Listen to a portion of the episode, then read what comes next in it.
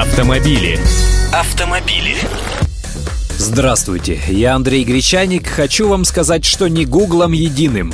Ну, в смысле, не только фирмачи заграничные способны на новации. Российские ученые тоже изобрели собственный автопилот для машин. Наш автопилот разработан компанией RoboCV. Это резидент фонда Сколково.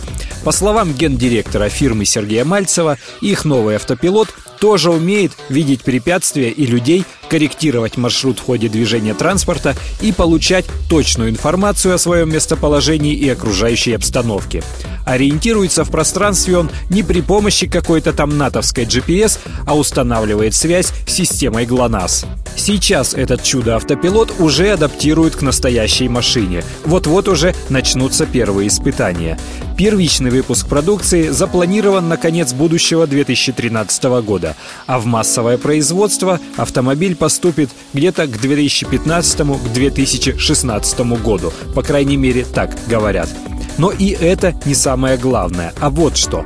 Заявленная стоимость нового изделия составляет всего-то около 2000 долларов, а американский от Google стоит около 100 тысяч долларов, то есть в 50 раз дороже. Вот только нам уже и смартфон собственный обещали, и планшетник какой-то особенный, но дальше слов все эти прожекты до сих пор не дошли.